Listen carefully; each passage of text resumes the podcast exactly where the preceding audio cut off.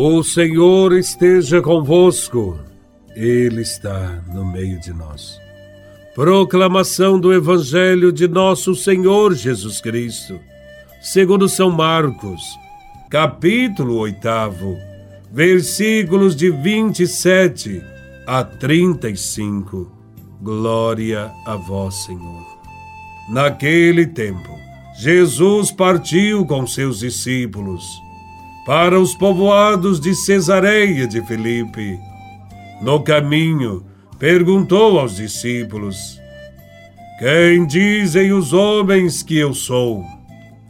Eles responderam: Alguns dizem que tu és João Batista, outros que és Elias, outros ainda que és um dos profetas. Então ele perguntou: e vós, quem dizeis que eu sou? Pedro respondeu: Tu és o Messias. Jesus proibiu-lhes severamente de falar a alguém a seu respeito. Em seguida, começou a ensiná-los, dizendo que o filho do homem devia sofrer muito, ser rejeitado pelos anciãos pelos sumos sacerdotes e doutores da lei. Devia ser morto e ressuscitar depois de três dias. Ele dizia isso abertamente. Então, Pedro tomou Jesus à parte e começou a repreendê-lo. Jesus voltou-se, olhou para os discípulos e repreendeu a Pedro, dizendo: Vai para longe de mim, Satanás. Tu não pensas como Deus, e sim como os homens. Então chamou a multidão com seus discípulos e disse: Se alguém me quer seguir, renuncie a si mesmo, tome a sua cruz e siga-me. Pois quem quiser salvar a sua vida, vai perdê-la. Mas quem perder a sua vida por causa de mim e do Evangelho, vai salvá-la. Palavra da salvação. Glória a vós, Senhor. Os Evangelhos narram os ensinamentos de Jesus. Jesus tem consciência de sua missão e após ter ensinado tanto e comprovado com seus milagres, o povo pensa que ele ainda é um profeta. E Jesus se interessa por saber o que os seus discípulos pensam dele e pergunta: E vós, quem dizeis que eu sou? Já sabemos a resposta de Pedro. Ele diz: Tu és o Cristo. Pedro respondeu com exatidão só na forma, pois a ideia que ele tem de Jesus está distorcida. Ele pensa que o Mestre Jesus está prestes a implantar o reino de Deus na terra e que isso acontecerá através da força, tomando o poder político mediante prodígios e sinais.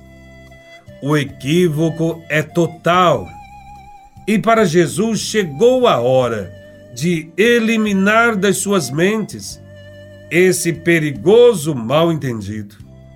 Jesus quer deixar bem transparente qual é a meta para a viagem a Jerusalém. Deve esclarecer de que modo Deus Pai realizará nele a sua obra de salvação. Então, Jesus começa a ensinar os seus discípulos que o filho do homem deve sofrer muito, que seu destino não será um sucesso, que à primeira vista haverá apenas fracasso, que ele não irá desbaratar os que se opõem ao seu projeto, que não subirá a Jerusalém para destruir a vida dos seus inimigos, mas está indo até lá para doar a própria vida pela salvação dos homens. Os discípulos de Jesus de Nazaré não conseguem entender e nem aceitar a perspectiva da doação da vida. Não foi para isso, não foi para isso que abandonaram a casa, o barco, a família. Pedro, seguindo a lógica dos homens, não está disposto a se comprometer com esse projeto de doar a vida. Não aceita seguir este caminho e gostaria que Jesus mudasse de ideia. Quando Jesus percebeu isso, reagiu contra Pedro e o chamou de Satanás. Estas duras palavras, dirigidas a Pedro, apenas quer dizer: Pedro, toma o caminho certo, segue-me, acompanhe os meus passos. Depois de ter repreendido Pedro, Jesus se dirigiu a todos e expôs claramente o que se exige de quem quer segui-lo.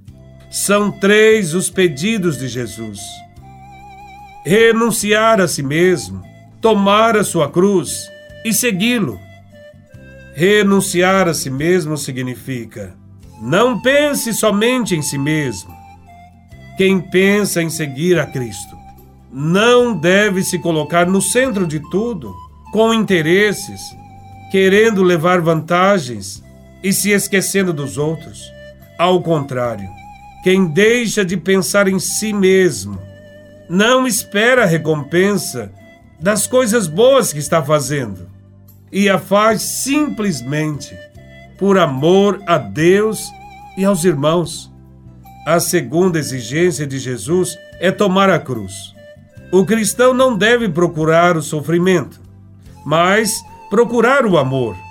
A cruz é o sinal do amor e da doação mais completa, e carregá-la significa unir-se a Jesus, dando provas de amar até o fim. Nós carregamos a cruz toda vez que sacrificamos a nós mesmos para praticar o bem e fazer alguém feliz. Para ser fiel a Jesus, é preciso assumir esta cruz dia a dia. A terceira exigência é o segue-me. E significa participar da escolha de Jesus, tomar para si o projeto dele, consagrar a vida aos outros. Aprendemos com esse evangelho que somos convidados a dar nosso testemunho a respeito de quem é Jesus. Ele quer ouvir de nós o que pensamos e dizemos dele. Não basta saber as respostas dos outros. Cada um deve dar a própria resposta à pergunta de Jesus: Quem eu sou para vocês? Cada um deve dar a própria resposta e aderir à sua pessoa, aprendendo a fazer o mesmo que ele fez, dar a vida uns pelos outros. A ressurreição acontecerá na vida daqueles que se comprometem com Jesus de Nazaré. Que cada um de nós possa sempre amar a Deus e amar os irmãos, principalmente os mais pequenos deste mundo. Louvado seja nosso Senhor Jesus Cristo, para sempre seja louvado.